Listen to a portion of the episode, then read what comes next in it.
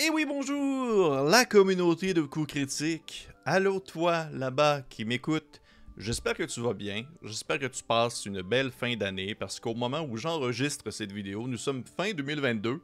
Et en fait, l'objectif de celle-ci, c'est de faire un petit, euh, une petite rétrospective 2022 de mes jeux qui m'ont particulièrement marqué, ou plutôt de mes découvertes. Vraiment, les 10 découvertes qui m'ont marqué en 2022. Il ne s'agit pas d'un il ne s'agit pas non plus d'une liste vraiment euh, exhaustive dans laquelle euh, le troisième est, est, assurément meilleur que le quatrième. C'est pas vraiment là que je veux en venir. L'important, c'est de simplement partager ces découvertes-là avec vous.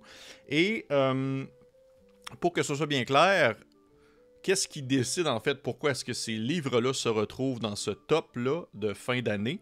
C'est soit, entre autres, par l'écriture du livre, par l'intention des auteurs, par euh, le visuel, que ce soit aussi par l'histoire qui est véhiculée, les, euh, les, outils qui sont proposés dans l'ouvrage et euh, aussi également, on va dire, ce petit quelque chose de plus. C'est peut-être Maybelline, mais c'est le petit quelque chose qui vient me chercher, qui est très subjectif, qui est très comme que, que j'aime beaucoup personnellement. Et il, il s'agit bien sûr de d'ouvrages de jeu, mais pas que. Dans le fond, ça peut être un module, un supplément. Euh, ça peut être, euh, c'est pas obligé d'être euh, le, core book, le livre de base d'un jeu. Et ce n'est pas non plus des livres qui sont uniquement sortis en 2022. Ça peut être sorti plus tôt, mais moi, je les ai découverts en 2022 tout simplement. Fait que, regarde, pour vrai, là, au final, c'est quoi ce top-là? C'est un peu le bordel, c'est pas grave, on est là pour avoir du fun. Fait qu'on commence sans plus attendre avec mon numéro 10.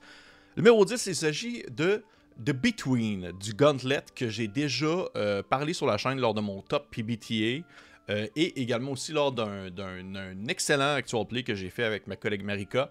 Euh, c'est un jeu qui est powered by the Apocalypse, c'est-à-dire qu'il utilise justement les 2D6, un PBTA, et qui est très dans la narrative, très sur l'imaginaire, très sur la collaboration, création entre les, personnages et le maître de jeu. je, pourquoi est-ce qu'il se retrouve dans ce top 10-là C'est parce que de prime abord, je commençais à être un peu fatigué euh, de les mécaniques PBTA, je m'attendais à ne pas être tant euh, renversé jusqu'à tout récemment, jusqu'à ce que en fait je découvre The Between, qui est un jeu que j'ai découvert vraiment début 2022. Euh, c'est un jeu qui a une ambiance très victorien, horreur, un peu à la Penny Dreadful, pour ceux qui ont écouté la série, Dracula avec l'excellent Kenny Reeves. Non, c'est pas vrai, c'est un de ses pires rôles, mais c'est une ambiance vraiment victorienne, fin 1800, début, début, début 1900, avec laquelle vous, vous incarnez des personnages qui tentent de renverser des machinations qui se déroulent justement dans Londres victorien de ces années-là. Euh, vous incarnez. En fait, c'est ça aussi qui fait la richesse de ce jeu-là, je trouve, c'est que tout comme tout, bon PBTA, il y a des playbooks, sont des classes, et les classes sont excessivement, je trouve, originales. Ce n'est pas, euh, c'est pas juste comme euh, le gentilhomme ou euh, la dure à cuire. Non, non, ils sont vraiment très. Et ça, c'est une qualité des, des, des Power des Apocalypse, c'est qu'ils sont très ancrés dans leur contexte. Fait que pour ça, euh, je les ai trouvés vraiment, vraiment rafraîchissantes. Et aussi le fonctionnement de l'Arc Nemesis, qui est un peu l'espèce de Moriarty que le maître de jeu peut créer en début de campagne, qui suit un peu les joueurs pendant toute leur péripétie, sans non plus oublier la manière que c'est écrit, les enquêtes, les intrigues, comment est-ce qu'ils sont euh, mis sur papier. J'ai trouvé ça que c'était du génie. Je c'est vraiment pour moi c'est une inspiration à ce moment-là. Je trouve vraiment qu'ils ont la manière que ça a été cadré, la manière que ça a été expliqué pour présenter les scénarios sur une page. Je trouve que c'est euh, du bonbon. Fait c'est pour ça The Gauntlet, euh, ben, en fait pas The Gauntlet, mais The Between par le Gauntlet, mon numéro 10. Mon numéro 9, un autre jeu que j'ai découvert euh, assez tôt en 2022, un jeu qui m'a fait apprécier par la suite les autres jeux de, du même auteur. Il s'agit de Fléau d'Alexandre Kobayashi. Euh, j'ai vraiment un amour profond pour le Black Hack, même si le Black Hack à la base je ne suis pas fan, mais toutes les mécaniques de D20 avec une possibilité en fait de c'est du roll under comme on l'appelle, c'est-à-dire rouler en dessous. Je trouve que c'est euh, c'est super facile à prendre en main sans pour autant être trop simple en quelque sorte. Et euh, Fléau ben a toutes les qualités je trouve d'un bon livre de Kobayashi, c'est-à-dire que de prime abord, c'est écrit de manière euh, succincte, c'est vraiment comme précis, c'est concis. Et ça permet d'aller droit au but sans, être trop simpliste dans son écriture. Et euh, deuxièmement, eh bien, ça reprend justement ces mécaniques-là que j'apprécie beaucoup en les intégrant ou plutôt en les collant à l'ambiance, la thématique du livre, qui est ici en fait euh, une espèce d'ambiance un peu à la Warhammer-esque, renaissance médiévale, high fantasy sale, où il y a une grande différence de classe entre, euh, entre les gens de la société. Et pour moi, c'est, ça a été pour vrai, c'est juste une réussite. Il n'y a comme pas de il n'y a pas de gros points négatifs que je peux dire de ce livre-là. C'est ça qui m'a vraiment, vraiment marqué. Et même si au final, je, suis un grand enthousiaste, je finis par apprécier un peu pas mal tout, mais ça, il réussit à se sortir du lot pour ce qu'il offre. Et c'est sûr si je j'anime, exemple, un scénario de Warhammer que j'ai bien apprécié il y a quelques années, ben je vais potentiellement prendre Fléau au lieu de prendre euh, Warhammer parce que je trouve que le système est juste plus plaisant pour moi, tout simplement.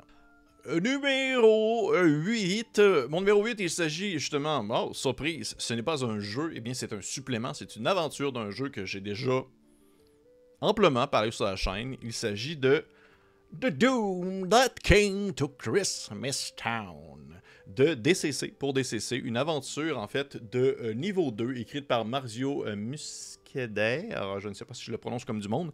Il s'agit en fait d'une euh, aventure. Euh, ce que j'aime beaucoup de Dungeon Crawl Classic, les Goodman Games, c'est qu'ils sortent à chaque année des aventures qui sont euh, thématiques à une fête. à l'Halloween, ils vont sortir un scénario d'horreur. à Noël, justement, ils sortent le, un scénario de Noël. Ils en sortent aussi pour la Saint-Valentin, etc., pour les fêtes. Et The Doom That Came to Christmas Town, je pense que c'est mon préféré de justement tous les modules des fêtes. Euh, j'ai trouvé que c'était à la fois des super bonnes péripéties pour des aventuriers de niveau 2, tout en mettant tout de même une, belle emphase sur l'étrange et le, bizarre et même aussi le ridicule, parce que le but de ce, scénario-là, eh bien, c'est de sauver la magie de Noël. Rien de moins, rien de plus. Et euh, vraiment, belle exploration. Il y a comme des zones à, découvrir, des, étages d'un donjon à, voyager, justement, à mettre sous lumière. Et à l'intérieur, eh bien, il y a plusieurs, euh, petits, il y a plusieurs pré-tirés, des personnages qui sont préconstruits. Qui, euh, qui, sont proposés aux joueurs si jamais ils veulent les jouer. Et au, travers d'eux autres, ben, il y en a qui vont s'éloigner un peu du très classique dont, Dungeon Crawl classique avec les classes de base, comme par exemple, il y en a un, c'est Fireball, qui est un, reine, littéralement un peu comme euh, le petit reine au nez rouge, euh, Rudolph. Il, euh, il permet en fait d'avoir une petite lumière qui illumine sur son nez, puis il est quand même quand même fort quand on regarde ses caractéristiques. Il peut comme embrocher avec ses, ses, ses serres et tout ça. Fait que c'est bois. Donc, euh, vraiment, euh, The Doom That Came to Christmas Town, euh, une de mes aventures préférées, sinon, je pense ma préférée que j'ai lue de DCC en 2022. Pour vrai, je, je l'adore et j'espère pouvoir la faire jouer bientôt sur, potentiellement sur la chaîne, qui sait. Numéro 7. Mon numéro 7 est une de mes récentes découvertes que j'ai été, on va dire, enveloppé d'un désir de vouloir la jouer. J'espère, j'espère un jour prochain.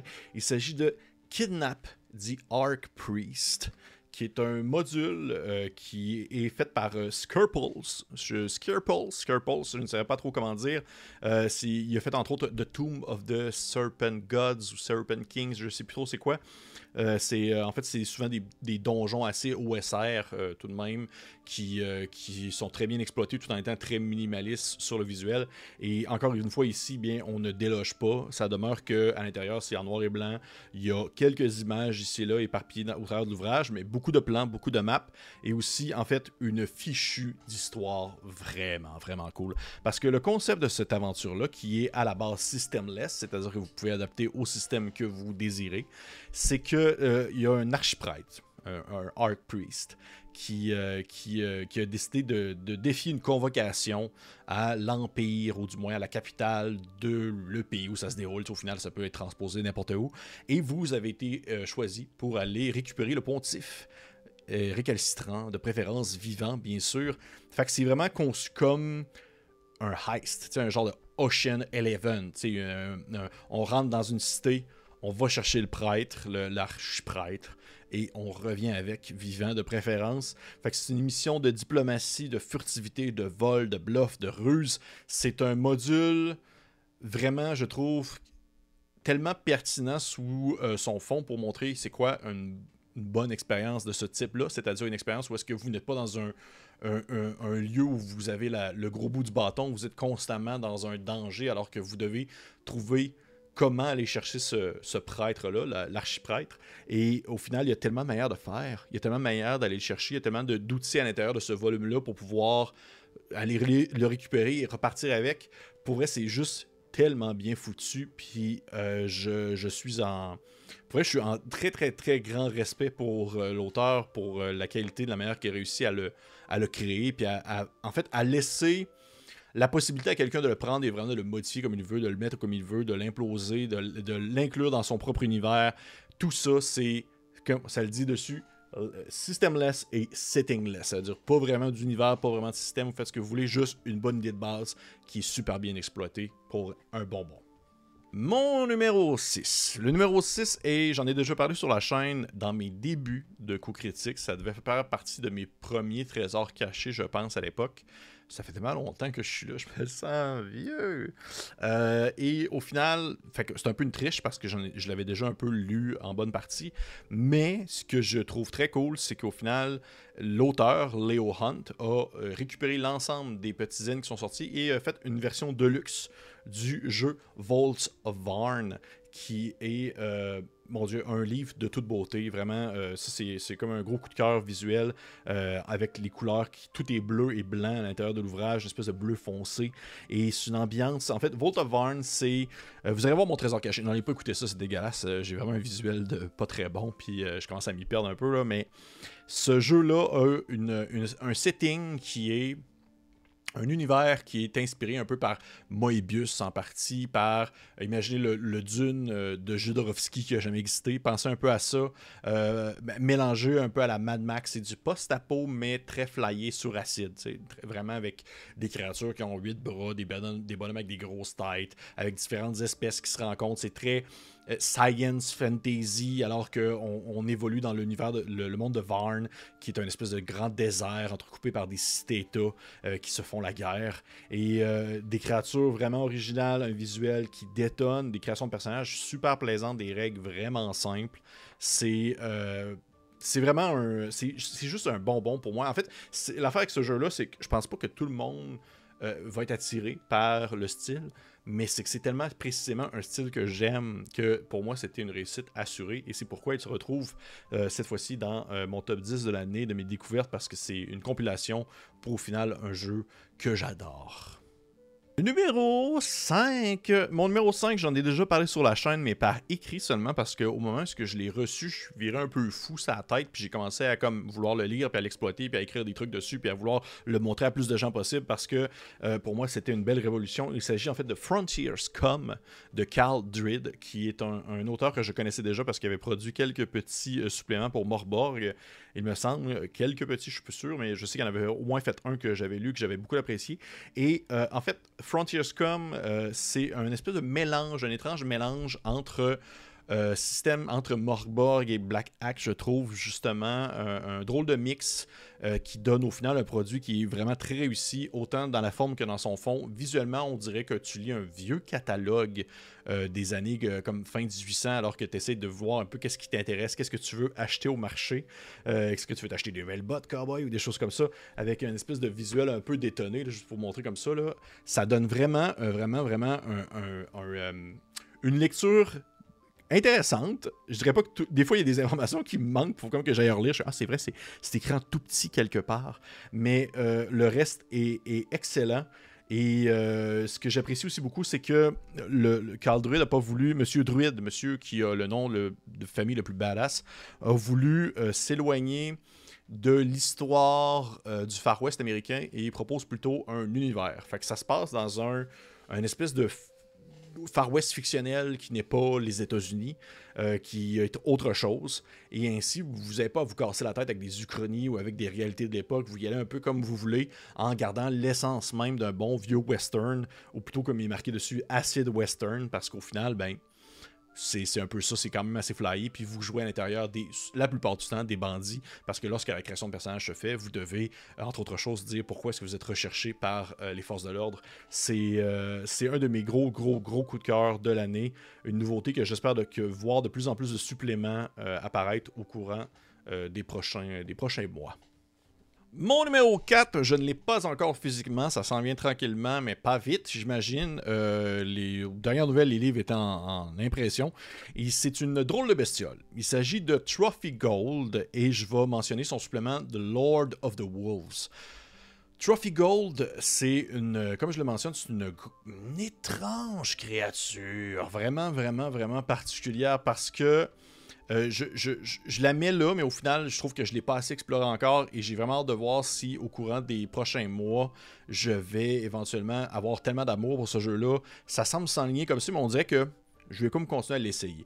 Ça fonctionne avec un système de D6, un système de D6 qui a des couleurs différentes, donc souvent un D6 blanc, un D6 noir, et ça, c'est un, jeu qui va beaucoup passer sur ses mécaniques, sur des règles collaboratives, d'entente, en fait, de, on va dire de, collaborative et de création partagée, souvent avec les joueurs et le DM, et, euh, mais avec un bon fond très OSR parce que la prémisse de base de Trophy Gold et de Trophy Dark, c'est comme deux fois le même jeu, mais un, peu avec une twist différente, c'est que c'est très euh, défaitiste. Et ça, je pense qu'au final, ça lui tire peut-être un peu dans le pied. J'ai l'impression qu'il y a des gens qui sont moins euh, friands d'aller voir ce, ce, que ce jeu-là propose parce que justement, on, on, on a de prime abord le fait, ou plutôt la réalité que nos personnages vont tranquillement s'en aller vers la destruction de quelque chose. On est des explorateurs, la plupart du temps, qui découvront un lieu, une forêt, un segment, un donjon, et on est voué à la doom, on est voué à la mort éventuellement. Ça, c'est vraiment surtout pour Trophy Dark. Trophy, Gold, celui que j'attends physiquement, euh, reprend cette base-là, mais veut un peu pousser peut-être un peu plus loin en permettant la survie peut-être des personnages. Et euh, au-delà d'avoir un système quand même vraiment original, assez rafraîchissant, que, que j'ai pas vraiment vu souvent ailleurs, euh, c'est qu'au final, vous lancez vos dés et vous devez avoir le plus haut sur vos D6 pour pouvoir accomplir une action. De prime abord, c'est assez simple et on a déjà vu ça mille fois, mais c'est le tout ensemble qui offre quelque chose d'assez unique. Et ce que j'ai, trouvé vraiment intéressant avec ce livre-là, en plus d'être foutrement beau, pour vrai, visuellement, c'est de toute beauté, c'est que il y a une belle personnalisation au final. Vous, en tant que euh, personne, vous pouvez décider de faire un supplément, une aventure pour Trophy Gold. Et le jeu, bien qu'il possède sa prémisse, euh, c'est-à-dire des explorateurs, des treasure hunters, des chasseurs de trésors qui vont à un lieu précis. Il n'y a rien qui est plus, éclaté ou plus euh, élaboré que ça. Donc, vous pouvez faire un peu ce que vous voulez avec le jeu. Vous pouvez euh, faire des aventures qui se déroulent en dessous de la Terre ou dans l'eau ou dans l'espace, pourquoi pas. Et c'est là où est-ce que j'en viens avec mon, le supplément Lord of the Wolves, qui est un des, ce qu'on appelle une trophy c'est pas ça un trophy excursion, dans le fond, il me semble que c'est ça. Bref, c'est un peu leurs aventures, les modules qu'ils font euh, par la, communauté. Et euh, une incursion, c'est vraiment, on découvre quelque chose à la même manière que veut la prémisse de Trophy Dark et Trophy Gold. Mais Lord of the Wolves transpose le tout dans les Appalaches euh, des années 1800, fin 1800, pendant comme la recherche de l'or et on va dire le folklore de cet endroit un peu mythique dans les montagnes. Et c'est de toute beauté, mon Dieu Seigneur. Je suis tellement fan du visuel de ce module-là, avec du collage, des photos d'époque et tout ça. Je trouve que c'est tout bonnement une réussite de bout en bout. Et euh, j'ai vraiment. Ça me donne le goût, en fait. Trophy Gold me donne le goût de créer, me donne le goût de faire des suppléments, de faire des aventures qui sont adaptées pour ce système-là. Et c'est pourquoi est-ce qu'il se ramasse, en fait, dans mon top 10. Euh, j'ai vraiment, vraiment hâte de pouvoir vous faire une vidéo plus en longueur sur ce volume-là. Un numéro 3, il s'agit de Fallen, The Perplexing Runes Games. Tabarnouche, j'ai les mots en anglais aujourd'hui.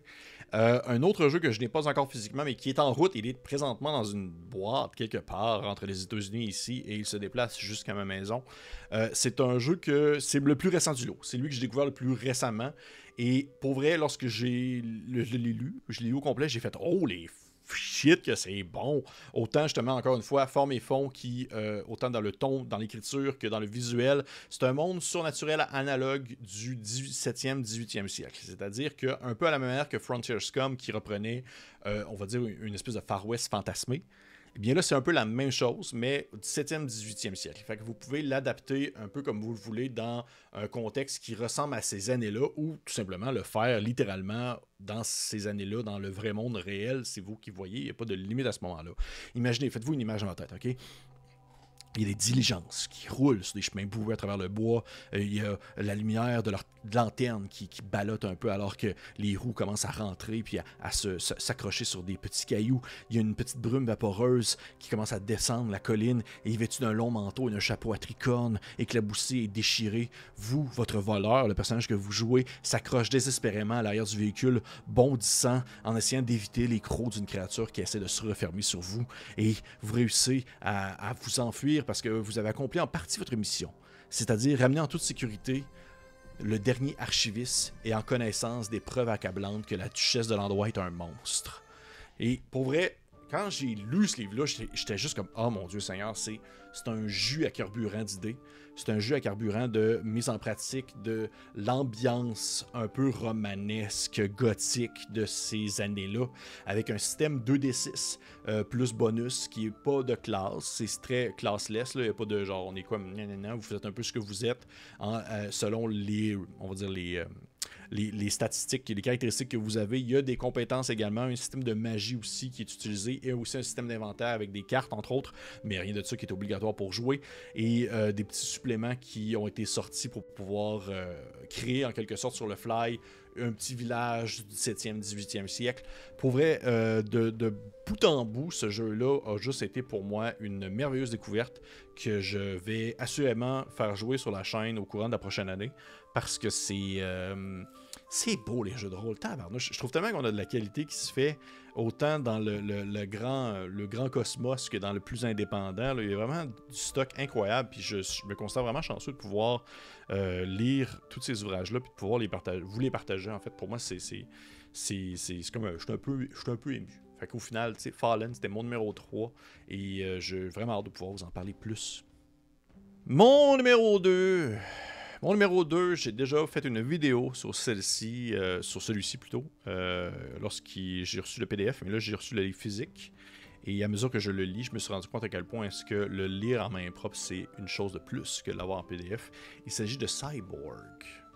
Cyborg, que vous connaissez peut-être déjà, que vous avez peut-être déjà entendu parler, que vous avez peut-être vu ma vidéo dessus. Cyborg est comme son monologue, homologue plutôt, euh, homologue euh, Morborg, fait par les mêmes auteurs, Joanne Nord, Christian Silent, de Stockholm Cartel. Et ça reprend vraiment la base de Morborg, mais ça l'explose à un niveau qui ne se peut pas. Cyborg, c'est du cyberpunk.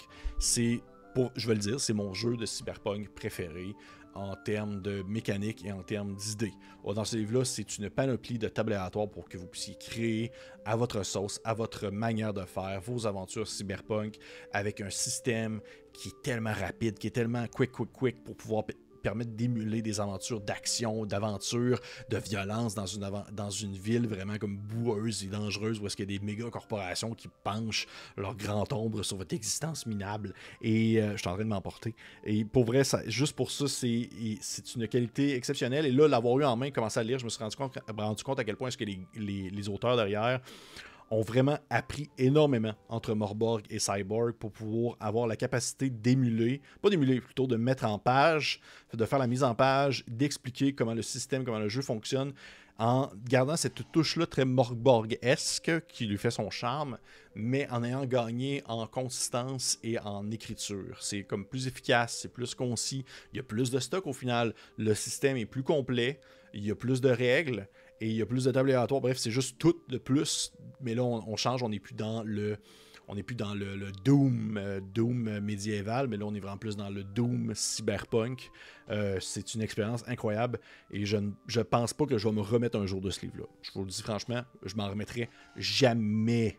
Et finalement, mon numéro 1. Mon numéro 1, c'est. Euh, c'est un jeu que j'ai déjà fait jouer sur la chaîne, que je n'ai jamais présenté dans une vidéo parce qu'au final, ben, c'est assez petit, mais ça, ça regorge d'incroyable. Il s'agit de Liminal Horror, Horror, ou en français Horror Liminal. Euh, c'est un jeu euh, qui a été fait par Goblin Archive, que j'ai que, j'ai découvert au courant 2022 via Exalted Funeral. Je l'avais acheté en ligne. Et la, la, prémisse était jouer l'horreur moderne inspirée par Junji Ito, inspirée par euh, les autres auteurs, Joe Hill, les auteurs d'horreur d'aujourd'hui. Et je trouvais ça intéressant parce que, tu on entend beaucoup parler de l'appel de Cthulhu, tous ces jeux-là, puis les grands, grands, grands, euh, on va dire, maîtres euh, de l'horreur dans les gros volumes. C'est Appel de Cthulhu, Cult, euh, Chill qui est sorti il y a quelques années, il y a eu même à la limite Vampire et tout ça.